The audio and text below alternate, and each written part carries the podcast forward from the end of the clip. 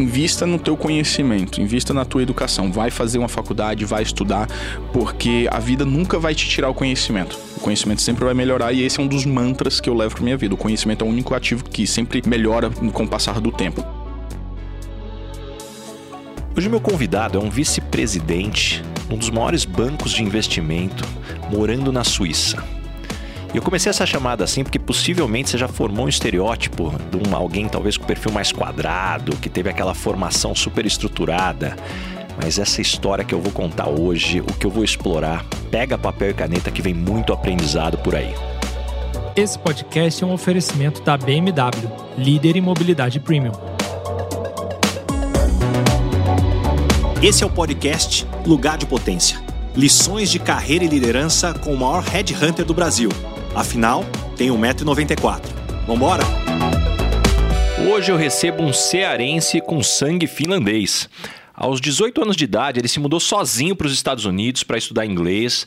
Lá ele chegou a trabalhar como faxineiro, mas sempre acreditou que com determinação e foco ele alcançaria o sucesso.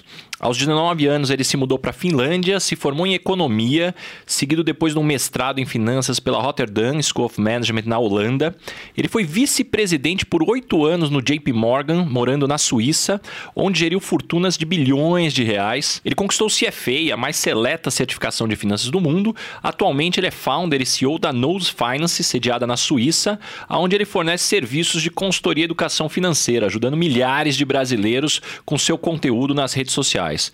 O curioso é que a gente se conheceu virtualmente há mais de três anos, a gente troca ideia, fala de projetos com alguma frequência, mas hoje é a primeira vez que a gente se encontra pessoalmente. Muita geração milênio isso, cara. Mas sem dúvidas eu diria que sua principal habilidade aqui é o cuidado nas relações, a atenção, a escutativa, sempre atenta para o aprendizado. Andrei Nuzzi, que honra te receber aqui e obrigado por abrir sua agenda apertada aqui no Brasil. bom dia, bom dia, tô. E eu já vou começar por aí, ó. Você nasceu no Ceará e aí você foi para os Estados Unidos com 18 anos sozinho e chegou a trabalhar lá como faxineiro.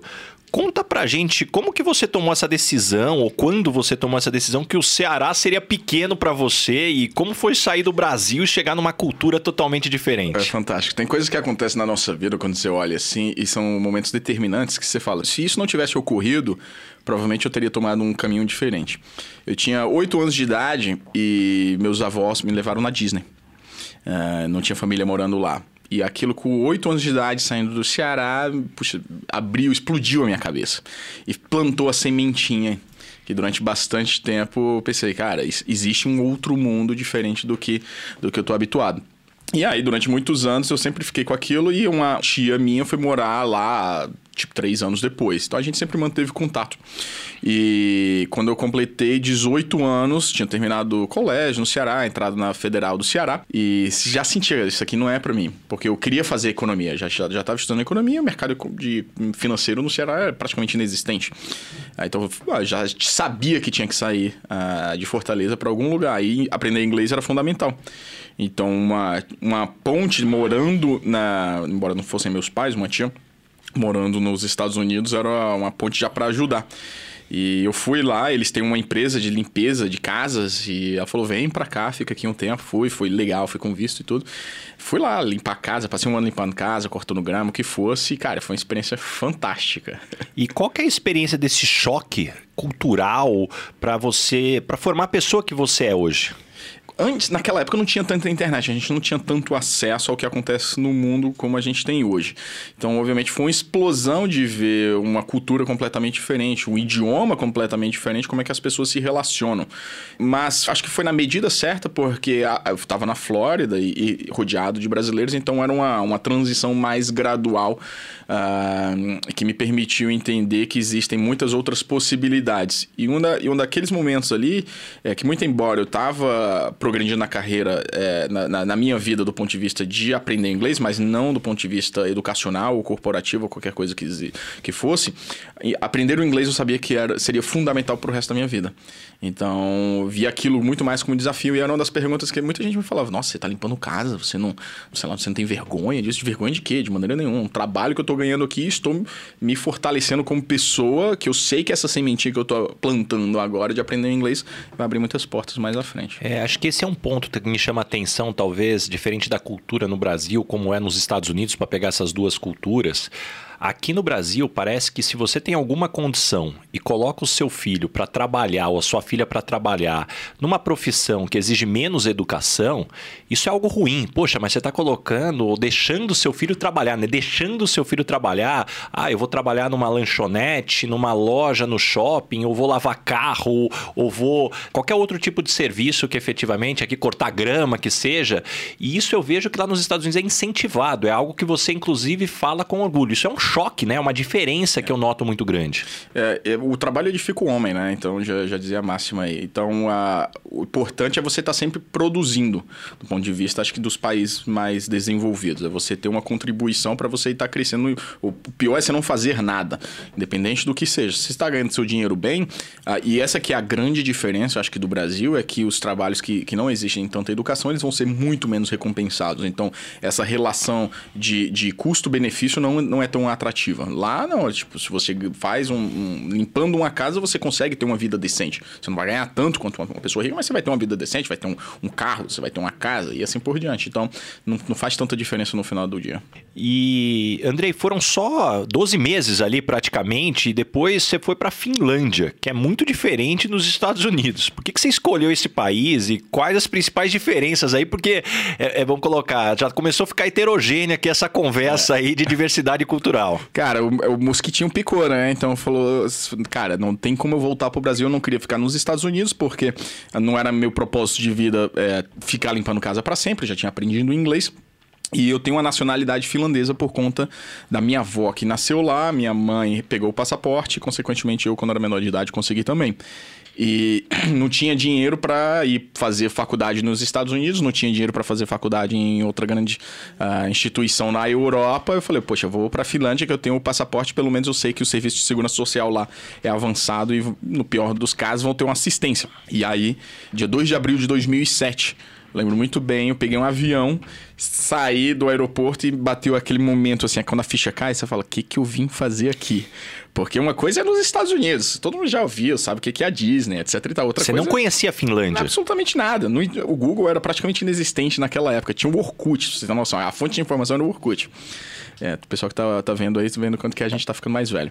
Eu fui, a priori, para fazer o que eles chamam de serviço civil.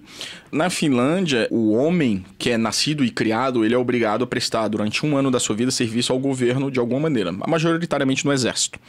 Uh, como eu não era nascido e criado lá, eu não tinha essa obrigação, mas era uma coisa que eu queria me mudar e falou, pô, me encaixa disso aí que pelo menos vão pagar minha passagem, vão me dar uma moradia, vão me dar uma, uma alimentação durante esse período de um ano e depois eu me viro. Só que eu não queria ir fazer o exército, porque pô, não falo finlandês, nada a ver eu me tocar no meio da floresta lá, menos 30 graus, uh, e comendo latinha de sardinha nisso. E aí descobri que existia um serviço chamado Civil, que foi criado algumas décadas atrás, contra algumas, algumas pessoas que resistiam ao fato de pegar em armas, eram pacifistas, etc e tal. Foram mortos na época, vistos como traidores, e depois criaram esse serviço civil, que é basicamente você trabalhar em alguma repartição pública, onde for, hospital, biblioteca, coisa assim. E aí eu fui e consegui um trabalho no serviço administrativo alfandegário.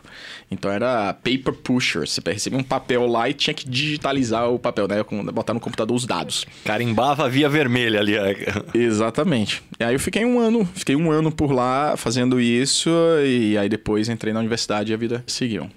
Uma coisa que sempre me chama muito a atenção é, é justamente comparar a diversidade cultural, porque isso não só para mim é interessante do ponto de vista de saber como as outras culturas vivem, mas isso sempre me fez questionar até algumas verdades que muitas vezes você, por ser criado num ambiente que você está rodeado de pessoas muito parecidas ou que vivem de forma muito parecida, isso muitas vezes te cria uma verdade absoluta e você começa a achar que é a referência do mundo. Então, um ponto que eu quero explorar contigo, me ajuda a entender as principais diferenças aqui em algumas circunstâncias de como reagiria um brasileiro, como reagiria um finlandês e como reagiria um americano. Vamos triangular aqui essa Excel conversa. Excelente. É, vamos começar aqui pelo ponto de ser direto. Eu já estou fora do Brasil há 17 anos. E isso é uma coisa que eu incorporei à cultura mais europeia. É, é difícil a gente generalizar, mas vamos pegar assim nas culturas mais ao norte da Europa. As pessoas sabem dizer não, as pessoas conseguem ser diretas, não ficam enrolando. No Brasil a gente tem muito medo de dizer não, a gente tem muito medo de ser direto, pode ser passa a impressão de você arrogante, ignorante. E quanto que lá é visto como eu estou te preservando, estou salvando, estou, uh, estou respeitando o teu tempo em dizer que eu não posso fazer XYZ. Então tem essas diferenças culturais. Na não vou criar uma expectativa, né? Exatamente. É você ser honesto com a Sim. pessoa. Na Finlândia, especificamente, tem um fato de que eles não, não é comum fazer o chamado small talk, que é a conversinha. Te encontrei aqui, pô, Basália, tô, como é que tá? Como é que tá? Família, família filhos. Numa reunião, aí passou 30 minutos se você começa a pauta da reunião. Lá é mais, muito mais direto ao ponto. Tipo, o próprio idioma em si, ele não é tão construído para fazer essas, essa, essas voltas. Então tem essas peculiaridades que são, são bem engraçadas. E do finlandês com o americano? Do americano, de uma maneira em geral, o americano ele, ele é muito mais simpático quando você o conhece de, de primeiro. O, o finlandês ele é muito mais fechado. Ah, o americano ele vai dizer, ai, pô, que legal, muito feliz de te ver. E quando que muitas vezes ele está sendo só cordial, não necessariamente quer dizer ah, que ele está fazendo ali, mas é uma maneira como eles se tratam, independente se você já conhece a pessoa há bastante tempo ou não. Isso é bem, bem, bem curioso. E Andrei, agora eu vou puxar essa fita um pouco para frente aqui da tua história, como é que você chega vice-presidente do JP Morgan, um dos bancos mais respeitados do mundo, trabalhando na Suíça? Porque assim, pô, muito bacana, estamos falando aqui, Estados Unidos, eu acredito no meu potencial, vou limpar banheiro, pô, aproveitei a cidadania da minha avó, vou ter uma oportunidade para Finlândia, serviço público, mas peraí, eu, eu acelero essa fita, vice-presidente JP Morgan Suíça. É. Me conta, como que encaixa tudo isso? Aí volta o ponto da sementinha de novo. No final do meu ano nos Estados Unidos, eu tinha um amigo da família uh, brasileiro e ele me, me disse uma coisa que eu nunca esqueci. Ele falou, cara, invista no teu conhecimento, invista na tua educação, vai fazer uma faculdade, vai estudar, porque a vida nunca vai te tirar o conhecimento. O conhecimento sempre vai melhorar e esse é um dos mantras que eu levo para minha vida. O conhecimento é o único ativo que sempre melhora com o passar do tempo. E uma outra virada de chave foi quando eu estava fazendo a faculdade no, ah, na Finlândia. Ah, eu conheci um tio de um amigo próximo que ele era um, um dono de um hedge fund. Um, já, um senhor já na casa dos 60 e já fazia gestão de alguns bilhões. O que, mim, que é hedge fund, para quem está nos escutando aqui então, não é um, conhece? um fundo de investimento no Brasil mais conhecido como multimercado, digamos assim. Você tem a liberdade de você poder investir no que você desejar, não tem amarras. E é mais para investidores qualificados. Normalmente o ticket mínimo é um milhão de dólares ou mais, assim por diante. E aquela pessoa, para mim, era, nossa, esse é o, o supra-sumo do que eu acho que você pode chegar na vida, você fazer um gestor de um hedge fund. E eu conversando com ele, e ele contando a sua trajetória, ele falou: Olha, se eu conseguir, vocês também conseguem. A gente era molecada, 19 anos, 19, 20 anos, não lembro. E aquilo ele falou: Poxa, efetivamente o cara é normal. Ele só batalhou, trabalhou muito, trabalhou muito mais do que todas as pessoas ao seu redor ele conseguiu. E aquilo me ensinou muito que a gente chama em inglês de work ethic, que é a parte, a ética do trabalho, a tradução solta, que é você se dedicar é você uh, estudar bastante, trabalhar bastante, mais do que a concorrência que você chega lá. E aquilo mudou muito. A minha, a minha visão muito era o seguinte: olha, já cheguei na universidade boa na, na Finlândia, as coisas vão andar tranquilamente, vão seguir o seu, o seu curso natural. E, e ao meu lado, todo mundo se matava de estudar. Já, era um, já, já estava na melhor universidade da Escandinávia, do curso mais concorrido. E era uma competição muito grande. Então aquilo ajudou bastante para entender que era possível. Então, acelerando um, um, um ano Mas frente... deixa eu puxar esse ponto antes de acelerar.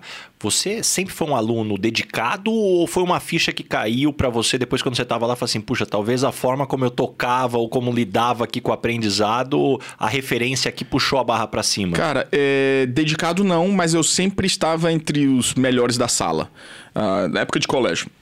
Então, era, poxa, aqui tá tranquilo, vou sem estudar muito e tô, passei segundo lugar na federal e coisas assim. Não era vagabundo, mas também não era, não me matava de trabalhar.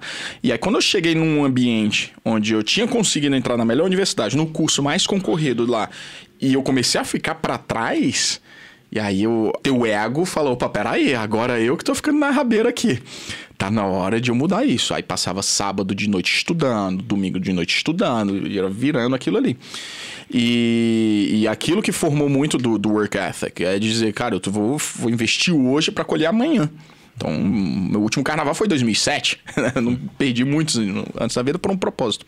Mas Uh, aí acelerando, né? Quando eu entrei no mestrado depois, que foi um mestrado ainda mais uh, ranqueado, melhor na Europa, né? Eu saí da a, a, a, faculdade na Finlândia era posição 18 na Europa, o, a Rotterdam School of Management era posição 6 naquela época. É, e eu fui, fui buscar emprego, né? Porque a, a cultura europeia não é você empreender como você tem aqui no Brasil tão comumente. Lá eu não conheço ninguém que empreende. Todo mundo trabalha para alguém uma relação de custo-benefício, risco-retorno. Lá, poxa, você vai pegar uma, uma carreira de, de, de, executivo, ou até mesmo não chegar de executivo, você vai ganhar muito bem. Enquanto que você tentar ser empreendedor, é difícil, é um mercado muito mais maduro, muito mais difícil de você competir. Não tem tantas ineficiências. Não, e até algo que eu vejo na Europa, a partir do momento também que o governo muitas vezes já te provém uma, vamos colocar, um suporte social, o que você precisa ganhar para estar tá acima da média com uma qualidade de vida comparado com o Brasil, que se você Isso. não ganhar bem, você não consegue prover saúde para sua família, segurança para a família. Então acho que tem um aspecto também da Europa que é diferente sobre o que é ganhar bem. É, exatamente, essa rede social de proteção, que mesmo que se você, como a gente comentou, você faz um trabalho no McDonald's, você vai ter uma condição de vida legal, mas o cara que é o médico, ele não vai estar tá tão distante dele, uhum. certo? Então, é, essa é uma vida muito mais é, igualitária. E aí, quando eu estava terminando o mestrado, comecei a aplicar para empregos, né, na, ao redor da Europa. E rejeição atrás de rejeição, rejeição atrás de rejeição, todos, né? Isso era consultoria, né, que você pensava BCG, McKinsey, assim por diante, rejeição, rejeição bem. Aí banco de investimento, Goldman Sachs, HSBC, Deutsche Bank, rejeição, rejeição, rejeição. E eu já tava assim na, nas últimas, né? E tinha o JP Morgan, que era o melhor, na minha opinião, de todos. Sonho de consumo. Sonho de consumo de todos. E eu falei, puta, nunca que o JP Morgan vai me contratar. E aí eu fui olhar lá na, na, na, lista de, de vagas abertas e falei, pô, vem ser analista em Genebra, na Suíça, em private banking. Na época você estava morando aonde? Eu estava na Holanda. E nesse período, como eu estava sendo uh, rejeitado por todos os lugares, eu apliquei para fazer uma extensão de um, um, exchange, né, um intercâmbio na GV aqui em São Paulo. E foi a, me aceitaram, já estava planejando para ir. Eu falei, puta, vou ter que voltar pro Brasil. Não queria de jeito nenhum, mas não tem condições, não tinha grana, nada, quebrado. Quase que teu currículo passou pela mão do Baza aqui no Brasil, se você tivesse vindo para a FGV. Teria se cruzado já, né? Com antecedência. E aí eu fui, eu encontrei essa vaga, não tinha a mínima noção o que era private banking, não tinha a mínima noção o que era Genebra, nunca tinha estado na, na Suíça. Só que eu falei, pô, é o JP, vamos lá. Só que qual que era a posição? Era private banking para cobrir, cobrir Brasil. E lendo a descrição do, do, do posto, era um, entender um pouco de finanças, entender um pouco de vendas. E eu falei, cara, isso aqui é para mim, porque eu sempre fui vendedor. Meu primeiro emprego eu tinha 12 anos vendendo pizza para amigos e familiares. É, e na Finlândia, quando eu morei, eu, tra eu, trabalhei numa, numa empresa que eu era como se fosse representante de vendas, né? Business developer. Para o Brasil. Então vinha, visitava para o Brasil e tal, universidades, etc. Então já tinha esse, essa experiência de vendas e estava terminando mestrado em, em, finanças, tinha passado o primeiro nível do CFA. Eu falei, pô, e Brasil? Eu falei, porra, a vaga é minha. Só que eu apliquei e, tipo, ficou uns três, quatro meses e sem resposta, nem rejeição, nem aprovação, nem nada. Uhum.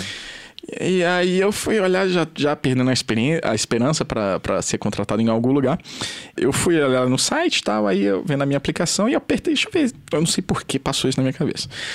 E é uma história até, até legal isso aqui. Deixa, deixa eu ver esse botão aqui de cancelar aqui, ó, de, do caso de cancelar a, a aplicação. A aplicação. Será que vai aparecer um pop-up, né? Você tem certeza? Tem certeza. Código de vendas. Não, esperem. Não, ainda temos uma promoção para você. Não cancele. de desconto.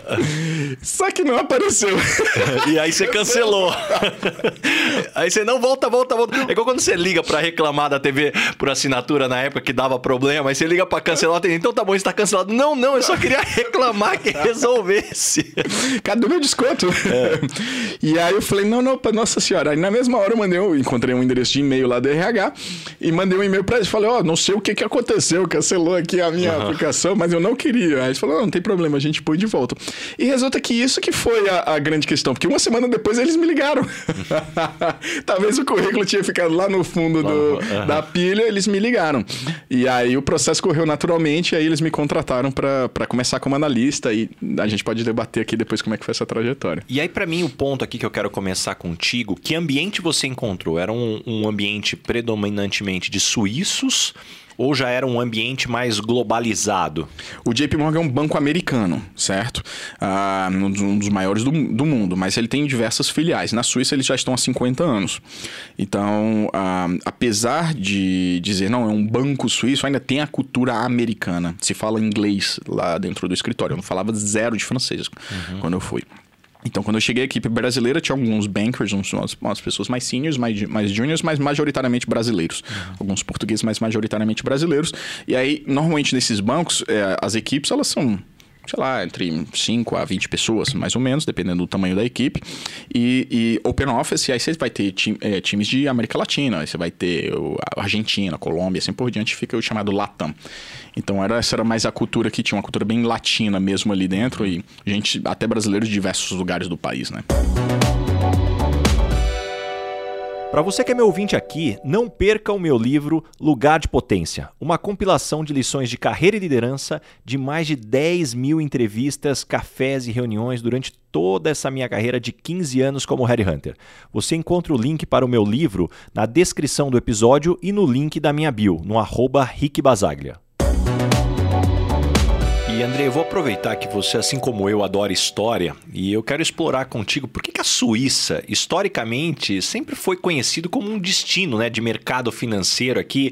A, ajuda a tentar resumir aqui o porquê que a Suíça tem a imagem que ela tem hoje, depois a gente avança um pouquinho o que, que ela tem feito para se manter aí na. ou tentar se manter nessa vanguarda. A, a Suíça nem sempre foi um país rico, tá? Uh, acho, que, acho que a mudança se deu nos últimos 100, 150 anos, mais ou menos. Acho que diria nos últimos 100 anos anos. Era um país relativamente pobre, porque é um país que é muito montanhoso, então não tem muita produção agrícola, é um país que não tem acesso ao mar, é, mas ele está posicionado numa parte cêntrica da Europa, então tem muitas vias uh, de trade que passam por ali, né? Uh, de conectar um lugar ao outro do, do continente. Uma das grandes mudanças que ocorreu para possibilitar o desenvolvimento da Suíça foi a, uma, uma criação de leis de proteção à propriedade privada forte, certo? E uh, investimentos em educação. Tá? Esse foi um, do, um dos pilares. E um Estado relativamente não tão intervencionista, digamos assim. É o, é o fato de, cara, a gente uh, não intervém muito, não mexe muito na, na propriedade privada. E isso atraiu sempre uh, muitas uh, mentes internacionais. O próprio Rolex, ela não era uma empresa suíça, ela era uma empresa inglesa, depois migrou para a Suíça. Patek Philippe Patek era um, um, um polonês né, de relógios. E isso acabava atraindo muitas pessoas de chamamos, de cérebros estrangeiros. Tá? E com o passar do tempo começou-se a criar as instituições financeiras e mesmo em períodos de guerra, por conta da, do seu relevo, é, fica é difícil a penetração, é difícil invadir a, a, Suíça. Tanto é que nas grandes guerras, até mesmo na época, antes mesmo das grandes guerras mundiais, quando os países duelavam, a Suíça era relativamente neutra ali naquela, naquele ponto e um posicionamento de neutralidade. Sem então, intervenção também. Sem intervenção, exatamente. Não se, não se metam aqui nas nossas coisas que a gente não se mete na de vocês. Então se criou um, um ambiente bastante amigável para ter essa ideia de proteção patrimonial. Como é o fato de não a gente não se mete nos negócios dos outros, não me interessa de onde vem esse dinheiro. E aí começou a fomentar essa cultura de sigilo bancário suíço, certo? Que com o passar do tempo foi se mostrando que tinha muito dinheiro legal e muito dinheiro ilegal. Tanto é que na, é, é já é provado que na Segunda Guerra Mundial muito dinheiro judeu, muito dinheiro dos nazistas eram jogado para lá e isso obviamente fomentou muito a economia suíça. Só que um ponto que é importante a clarificar aqui, ah, muita gente fala que a Suíça ficou rica por conta disso. Não, na verdade a Suíça tem indústrias poderosíssimas de químicas, certo? Na parte de tecnologia também. O, o mercado financeiro representa 10% do PIB somente, certo? E tem muita coisa. E aí, com essa cultura de muito dinheiro chegando, também se veio. Uh, onde tem capital, você onde... depois desenvolve os outros setores. Outros setores. E aí vieram muitas grandes outras empresas, bancos, os incentivos fiscais são ótimos, os impostos são muito baixos em comparação aos seus, aos seus vizinhos, tá? Uhum. Muito baixo em comparação aos vizinhos europeus. E também o intellectual capital, né? Uhum. O capital intelectual migrou bastante. Então isso fomentou muito a indústria financeira na Suíça ao passar do tempo. E aí, se você me permite aqui, é, o que aconteceu depois de 2001, quando a gente teve o ataque às Torres Gêmeas, os Estados Unidos lançaram uma investigação mundial para saber onde é que foi financiado aquilo ali. Uhum. E eles criaram uma lei chamada FATCA, que é uma, uma lei para tudo que for dinheiro de americano no, ao redor do mundo, a gente quer saber. Não interessa onde for, se, tem, se você tem dinheiro de americano, você tem que informar a gente. Como eles não conseguem implementar leis nos países, como é que eles fizeram? Se você não declarar para a gente, a gente vai taxar 30% tudo que você tiver de dólar. Então forçou, deu a mão pesada. Fica meio caro. Meio caro. Então todos os bancos começaram a ter essa transparência para os Estados Unidos e a Europa entrou ao mesmo tempo para criar o seu, as suas próprias regras de declaração espontâneas dos países. Não só a Europa, os países da OCDE, no caso. Declaração espontânea do que tem. E aí isso começou a ter que ser informado muita coisa que tinha em território suíço e em todos os outros bancos. Porque até então a Suíça, eu me lembro que tinha muito aquela questão de você ter uma conta com título ao portador. Né? Então quem, quem detinha aquele aquele título, que era um papel físico, físico. era o dono da conta. Então, Exato. se eu amanhã, ó, Andrei, fica com o título aí, o papel é você. É. Isso nos dias de hoje até remete até questões de segurança. Quem tem o título é o dono, é. mas do ponto de vista de sigilo, quando você não quer ser descoberto, é uma, uma, uma oportunidade gigantesca.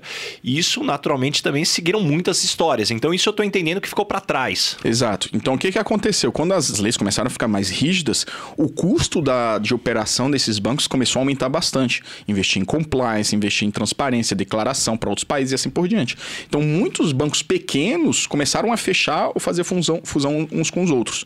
Ah, eu acho que eram mais de mil bancos e hoje deve existir, sabe, por volta de 100, alguma coisa assim.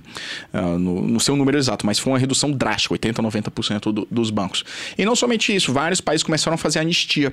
O próprio Brasil era proibido durante a década de 70 você ter dinheiro fora do Brasil, era proibido. E aí o que muita gente fazia, embora tivesse operações legais no Brasil de exportação, recebia capital e com querer se proteger ah, das instabilidades brasileiras, botava dinheiro na Suíça ou em outros países. Sem declarar. Muito, sem declarar. Muito embora foi criado legalmente, mas ele era, se tornava ilegal porque não era declarado. Nem podia ter. E aí isso permaneceu durante décadas, décadas, décadas. E aí acho que foi em 2014 o Brasil fez a anistia. Falou, não, vem declarar, você paga uma, uma, uma taxa aqui, etc e tal, e deixa tudo declarado. E aí isso fez que uh, os próprios, os bancos, pelo menos os mais renomados, começaram a exigir de clientes onde tiveram anistia, falou, você tem que agora dar a declaração de imposto, porque agora você não tem mais motivo para não ter o seu dinheiro regularizado. E aí isso começou a mudar muito, tudo o dinheiro das pessoas que eram realmente ilegal, ou tiveram que sacar de lá, porque senão mandava fechar a conta.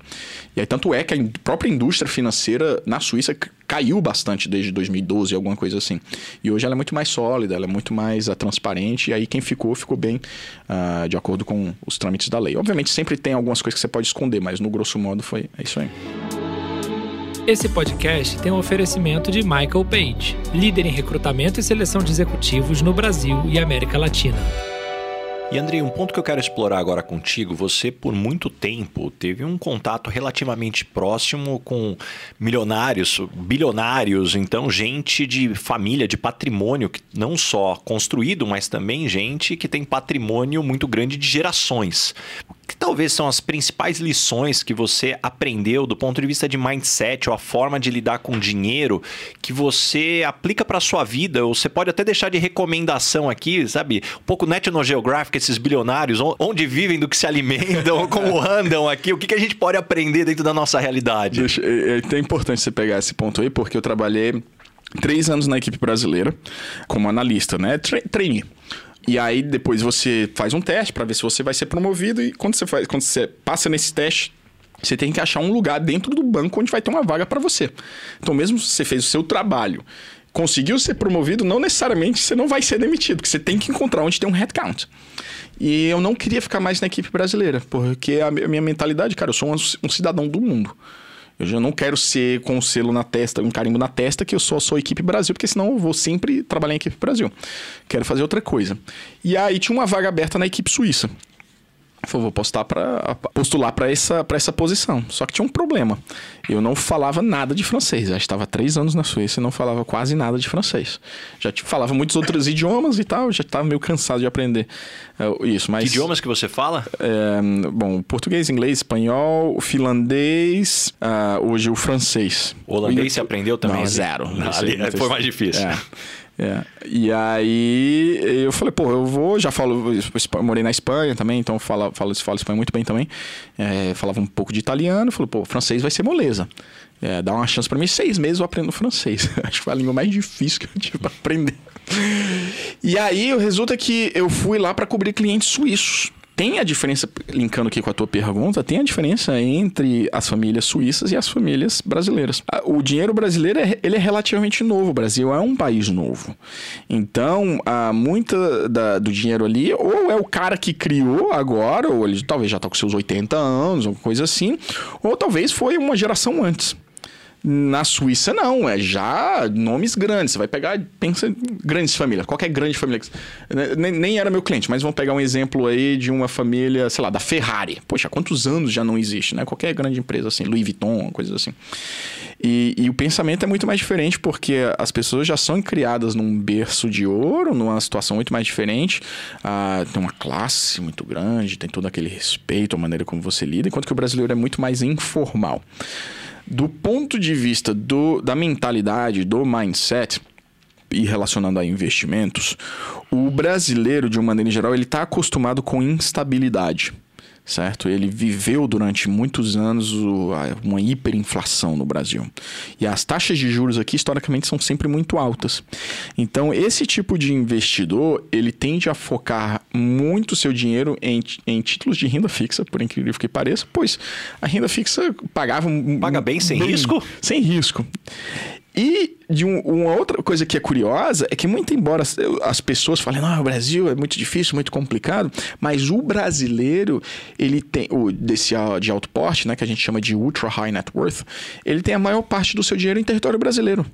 Olha que curioso isso. Qual era o ticket para investir lá? Um brasileiro que quisesse investir lá, só para a gente ter um, um Cara, parâmetro, aonde começava comecei, essa brincadeira? Quando eu comecei em 2012, eram 3 milhões, eu acho. 3 milhões de dólares. de dólares. Quando eu saí, eram 25 milhões de dólares. E aí entra naquele ponto que eu falei de que ficou, foi ficando mais caro manter a operação. Então eles queriam trabalhar só com cliente high só ticket ultra mesmo. High mesmo. Só ultra high mesmo. Então o mínimo era 25 milhões de dólares para abrir conta. Normalmente o cara vai ter pelo menos três bancos, ele tem que ter 75 milhões de dólares, uh, entre aspas, assim, líquido. Né? Líquido. Né? Uhum. Uh, então era realmente bem, bem high ticket.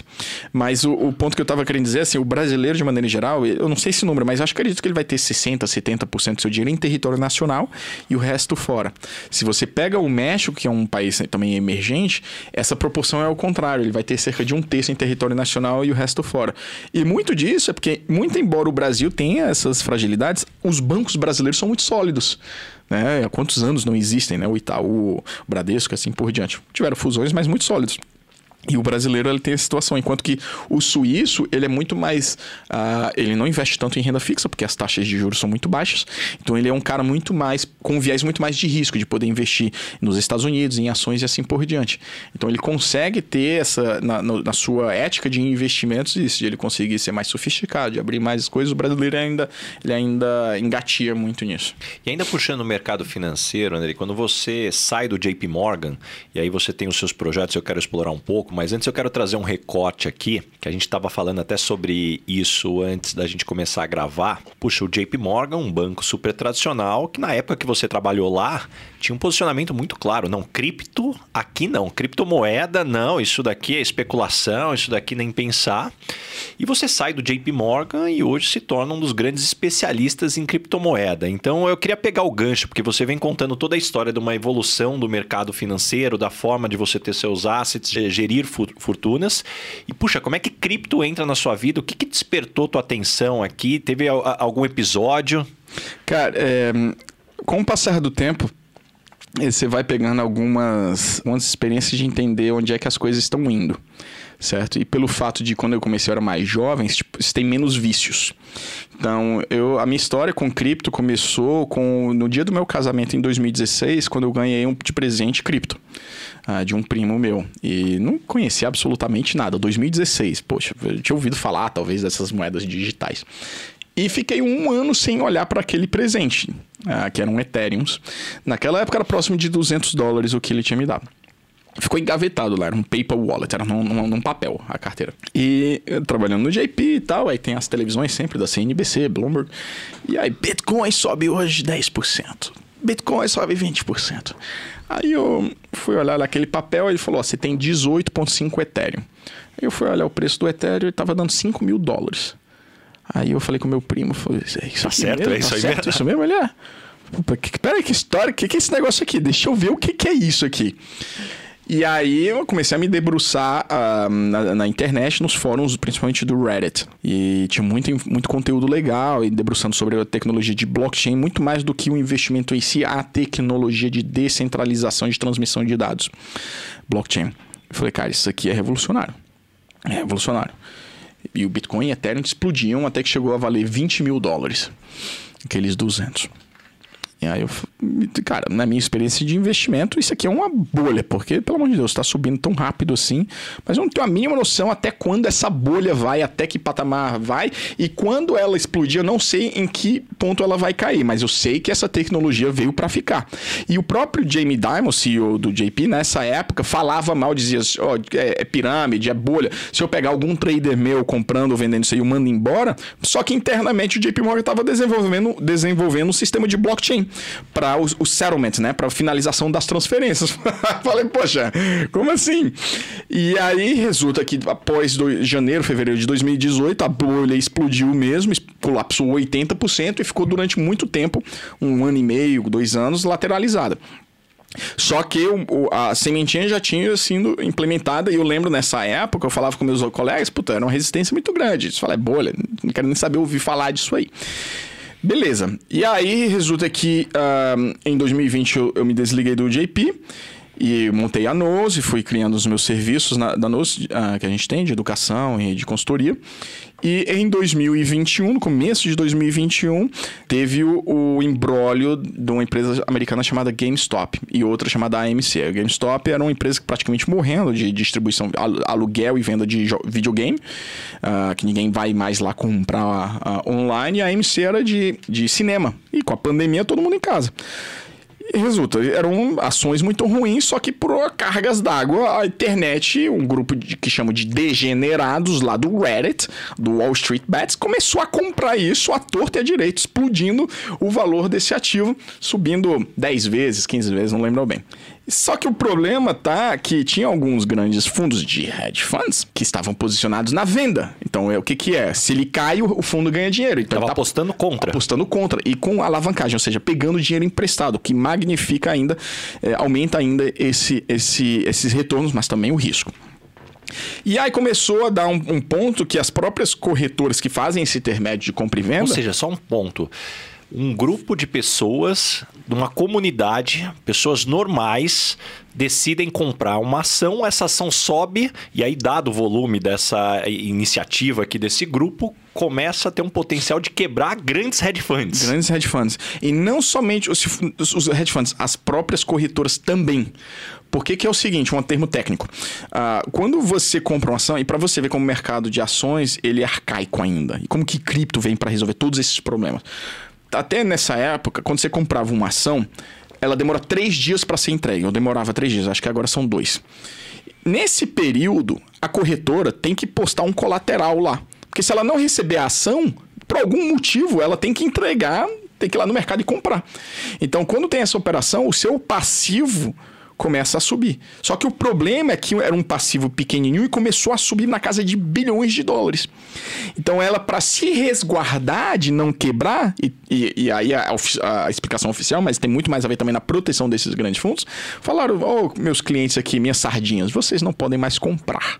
Não aqui. Podem buscar outra corretora. Aí a próxima corretora, aqui também não, aqui também não. Algumas poucas ficaram, mas não, não eram com Ou seja, acesso. um lobby para não deixar a turma continuar comprando do jeito que o Exato. caminho estava indo. E aí a GameStop colapsou 80% em questão de minutos depois que isso aconteceu. E é uma revolta. Eu falei, nossa, isso aqui é uma, é é uma corrupção descarada.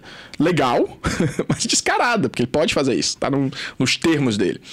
E nesse mesmo tempo eu tava voltando a estudar muito, porque o sistema de DeFi, o ecossistema de DeFi, de finanças descentralizadas que ocorre no ambiente de criptomoedas e blockchain, que a gente pode falar mais sobre isso, estava começando a explodir ah, nesse, nesse meio termo. E aquilo foi uma, um estalo na minha cabeça. Falei, cara, as pessoas insatisfeitas aqui, elas vão migrar para outro lugar, onde elas não possam ter esse tipo de corrupção, onde não vai ter um, um árbitro para dizer quem, quem pode quem não pode, quando pode quando não pode, que é justamente de finanças descentralizadas. Que é o que? É você poder comprar e vender ativos na, na, na internet ou na blockchain, seria um exemplo disso. E aí foi que eu vi, cara, aqui que está a oportunidade. E aí a gente começou a focar mais nisso e a reação das mídias sociais foram acompanhando o interesse e validando que aquilo é efetivamente uma tese. E aí a gente vê hoje, pegando o próprio exemplo do início da sua pergunta, o próprio Jamie Dimon dizendo: é, talvez pode ter alguma coisa aqui. Por quê? Porque são os clientes que querem.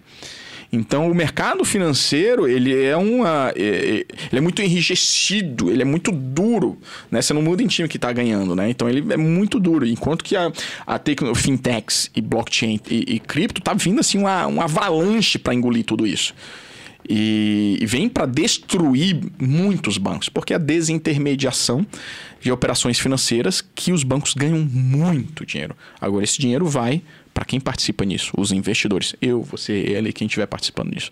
Isso é transformador. E você comentou sobre o impacto das redes sociais, já que a gente falou de cripto, mas talvez aqui avançando num ponto, como é que o bichinho do digital te picou? Porque é muito legal, porque a gente se conheceu há três anos, acho que eu devia ter, sei lá, 8 mil seguidores, você, puxa, 3 mil seguidores começando, e a gente ali trocava ideia ali, não, não sabia menos do que o outro ali, mas trocando ideia, mas eu acho que eu nunca te perguntei como é que o digital te picou?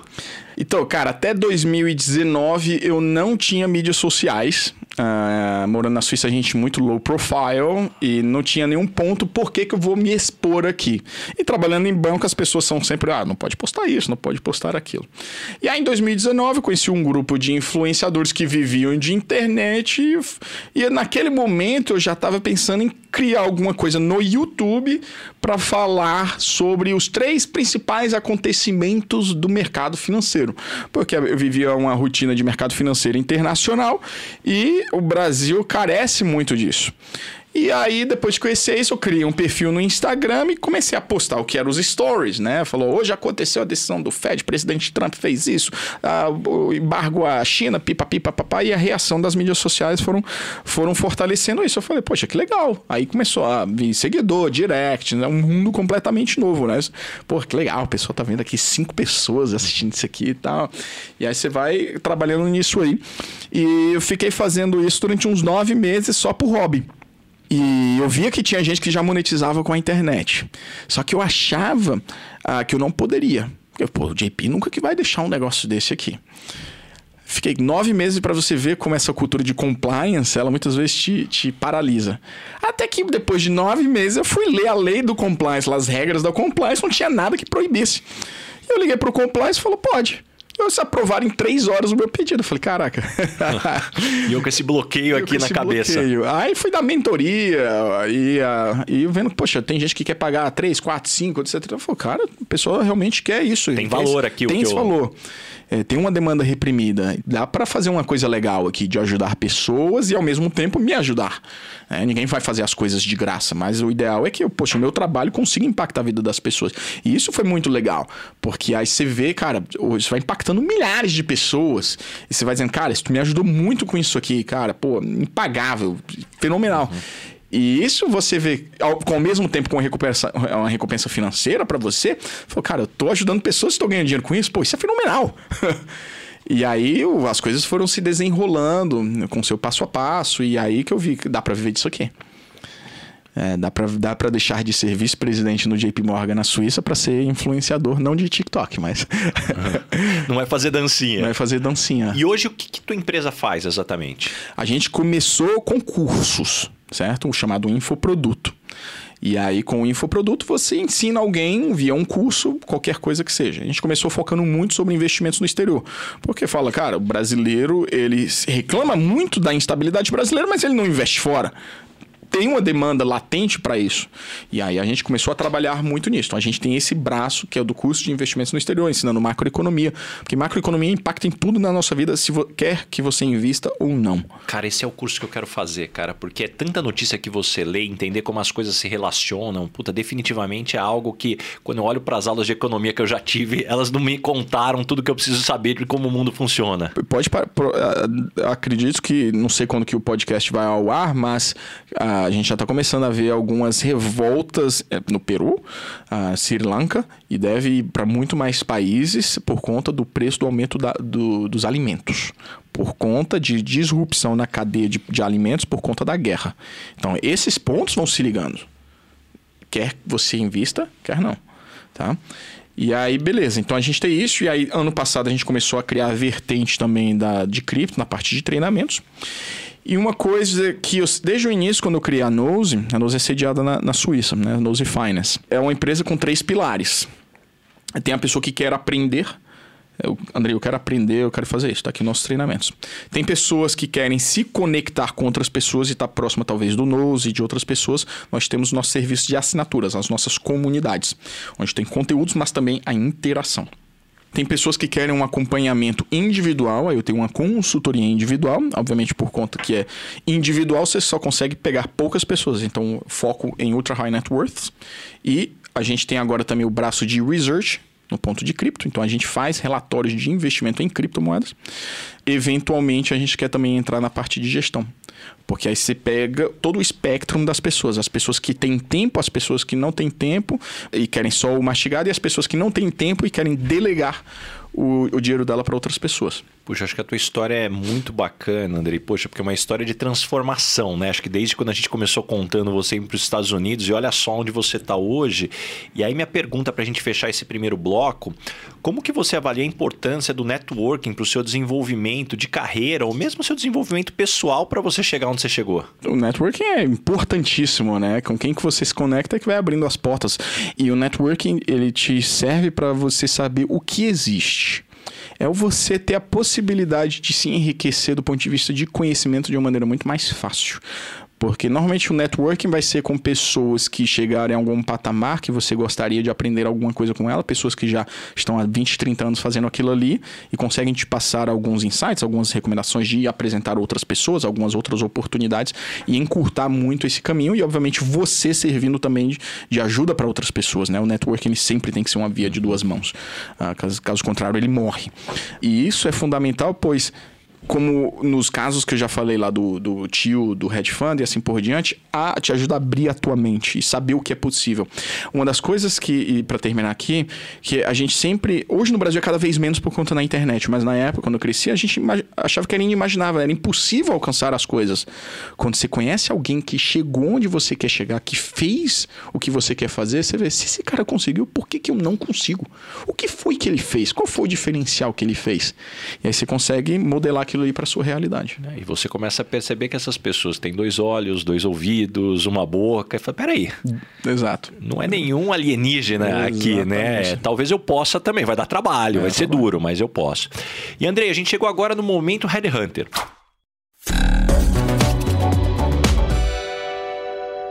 Agora, construindo times que você tem até com a tua empresa, qual a pergunta que você sempre faz nas entrevistas para contratar alguém? Quando eu contrato as pessoas, tanto faz como tanto fez o que e onde elas estudaram. Certo? Para mim é muito mais se elas. qual é a, é a, a, determinação, qual é a vontade e se elas podem fazer o, o trabalho bem feito. O ponto que, a, que eu sempre primo muito, e eu acho que é um resquício de ter trabalhado no JP Morgan, é da atenção ao detalhe. Nossa empresa ela é praticamente remota, todo mundo está no Brasil uh, exceto eu. E é criada no meio da pandemia, na nova realidade. Então, todo mundo remoto. Por conta disso, vai estruturalmente vão ter algumas brechas aí, algumas, algumas falhas no sistema. E é importante que a nossa equipe consiga identificar isso. Então, ter uma atenção a detalhe que é isso aqui não tá legal antes que vire um problema maior. Então, acho que é isso, é tentar identificar a atenção a detalhe da pessoa uh, no seu dia a dia. Que tipo de pessoa não dá certo trabalhando com você? Aquela pessoa que fala: esse aqui não é a minha descrição do meu trabalho. Se é falar eu não fui contratado para isso ou insinuar que eu não fui contratado para isso, por quê? Porque é um, é um startup, pra, basicamente. A gente está começando agora. Então, muito embora a ideia que a gente tenha definido, é importante que todo mundo consiga se ajudar no dia a dia. Poxa, você é um cara super boa praça, mas quando as pessoas não gostam de você, normalmente qual é o motivo? Nas mídias sociais, é normal e às vezes a gente até faz isso de propósito, é, é bater em alguma coisa que a pessoa gosta. Isso serve para fidelizar a sua audiência e, e, limpar a base. Então, muitas vezes eu, eu uso de algumas artimanhas de falar mal da economia brasileira serve para tipo criar algum tipo de reação. Então, às vezes as pessoas levam isso pro lado político, que não tem nada a ver. Então, se o cara é muito politizado, não vai gostar do Nose por causa disso. Mas ajuda aquelas pessoas que entendem que precisam se dolarizar, precisam diversificar seu portfólio, de fortalecer. Pô, esse cara tem razão. Na física, quem não gosta de mim, acho que muitas vezes o fato de eu ser muito direto Uh, e pegando mais na parte de brasileiros, assim, pode ser visto como um cara ignorante. Acho que é isso. E que pergunta você gostaria de fazer para o Bazak Headhunter aqui? Qual que é o teu objetivo de vida? Cara, o meu objetivo de vida é incrível como isso muda ao longo do tempo e certamente depois que você tem filhos, isso se potencializa. Eu tenho comigo que é difícil uma pessoa que tenha tido acesso ao conhecimento que não tenha sido transformada. E aqui no Brasil, infelizmente, a gente tem uma realidade onde a maior parte das pessoas tem acesso a uma educação, aliás, quem tem acesso, que infelizmente é uma educação que limita. E eu gostei muito da forma como você trouxe da referência de você ter mentores que abrem o um caminho e mostram as possibilidades.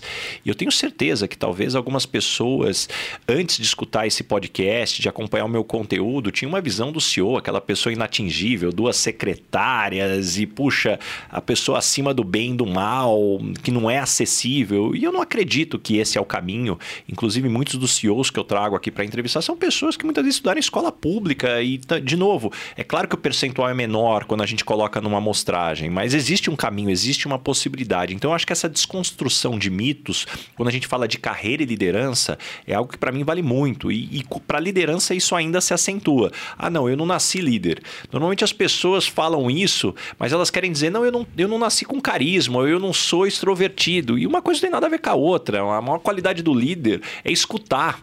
Então, talvez historicamente, líderes introvertidos tendem a ter um poder de escuta maior. Então, eu acho que essa desconstrução, para mim, é o que mais me fascina, trazendo gente como você aqui para trazer conteúdo e inspirar as pessoas e dar alguns caminhos. Por isso que eu sempre abro o episódio falando: pega papel e caneta, porque vai vir lição por aí. Bacana. E Andrei, a gente caminhando aqui para o momento Dona Ângela. Complete a frase. Eu sou esquisito por quê? Porque o meu humor é cearense, é muito debochado. Adorei. E caminhando agora para o final, o nome desse podcast é Lugar de Potência. Qual que é o seu lugar de potência? Que tipo de situação e ambiente que pode jogar lá que você brilha? Cara, eu sou resiliente. Eu sou muito resiliente. É, ter morado 17 anos em seis países diferentes já passou uma, umas buchas grandes, que precisaria de 10 podcasts para contar. Então, quando a dificuldade vem, eu, alguém me falou isso uma vez, achei muito interessante. Quando a, a, as coisas estão ficando mais difíceis, quer dizer que você só passou de nível, como se fosse um jogo de, de, de videogame. Tem a expressão em inglês: when the tough gets going, the going, uh, the going gets tough. Ou o contrário, né? Quando as coisas estão ficando mais difíceis, quem é mais difícil continua seguindo. Então, uh, eu tento encarar as dificuldades como uma prova de, de resiliência. E uma verdade que as pessoas não costumam dizer e, na sua opinião, é fundamental para ter sucesso? Eu acho que atualmente, e tem mudado isso e mudado muito rápido, é, para ter sucesso é muito mais importante o que você faz do que onde você estudou. É se você, você consegue atingir aquilo ali, se você consegue trabalhar duro, mais do que todos. E deixa algumas dicas de fontes de conhecimento. Como é que você se mantém informado e se desenvolve? Twitter, muito Twitter. Twitter é uma ferramenta poderosíssima porque é, é urgente, né? Breaking news. O meu trabalho, majoritariamente, a parte que eu gosto mais é aprender. Então, tô lendo direto, tô assistindo vídeo no YouTube, tô acompanhando no Instagram. Essa é essa parte que é legal, absorver conhecimento. Então, uma, o Twitter é uma, o YouTube é uma ferramenta fantástica ah, quanto a isso também. O Instagram é mais entretenimento, mas de sites, de uma maneira em geral Cara, eu vou entrar muito no de cripto, eu não sei se vai ser muito nichado, mas eu diria o Twitter e o YouTube. E me indica três pessoas bacanas para eu convidar para esse podcast e ter uma conversa como essa que a gente está tendo aqui. Você é uma. Alguém deveria te entrevistar, com certeza. Acho que a tua audiência vai gostar muito. O Thiago Reis, quando veio aqui, ele falou assim: Baza, você tem que fazer. Acho que foi o Larry King que, depois de um tempo de programa, ele chamou alguns dos entrevistados para entrevistar ele. Ele falou: pô, você podia fazer igual também. O pessoal tá chamando. Quem sabe, gente, daqui a algum tempo aqui eu chamo uma turma para me entrevistar. É, quem mais seria legal? Acho que o, o Álvaro você já chamou? Já, o Álvaro, o Álvaro, já passou por aqui. O Álvaro já passou. Acho que seria legal trazer uh, brasileiros executivos de fora. Aí tem a parte logística que talvez seja um pouco mais difícil. Obviamente, os, esses caras são mais difíceis o acesso. Saveirinho, cofundador do Facebook. Esse é bom, hein? Esse daqui, vamos dar um jeito de entrevistar ele. Acho que seria isso. Acho que daria um, um, um, uma, um, diferencial grande, porque muitas vezes a gente, a gente não imagina que é possível fazer carreira fora. É um dos grandes desejos de muita gente aqui. E trazer gente assim, você vê, é, realmente é possível. E tem uma pergunta que eu sempre faço aqui para todo mundo, André, e não vou deixar de fazer para você. O que é felicidade para você? Felicidade Cara, são, é, o, é um momento. É uma coisa que é interessante isso. Sempre na, na, nos, nos pontos de vitória da minha vida, nunca foi o momento em si, foi a trajetória. Uh, eu não sei você, mas eu, eu, sou uma pessoa muito ambiciosa. Então, quando a gente chega lá, falei, puta, cheguei, celebra por cinco minutos, tá? Qual é a próxima? Então, é muito mais o processo de chegar lá e você, você curtir aquele processo, você ter boas memórias. E, e normalmente é, é, são os momentos mais leves que você tá com as pessoas que você gosta. Uh, de, essa é a felicidade, são aquelas, aquelas pequenas fagulhas que tem durante o momento. É muito interessante o ponto que você trouxe de chegar lá, atingir algo. E tem uma, uma frase que eu adoro do Bernardinho, que ele diz que toda vez que você chega no topo da montanha, a única certeza que você tem é que você vai encontrar uma montanha ainda maior que você possa mirar.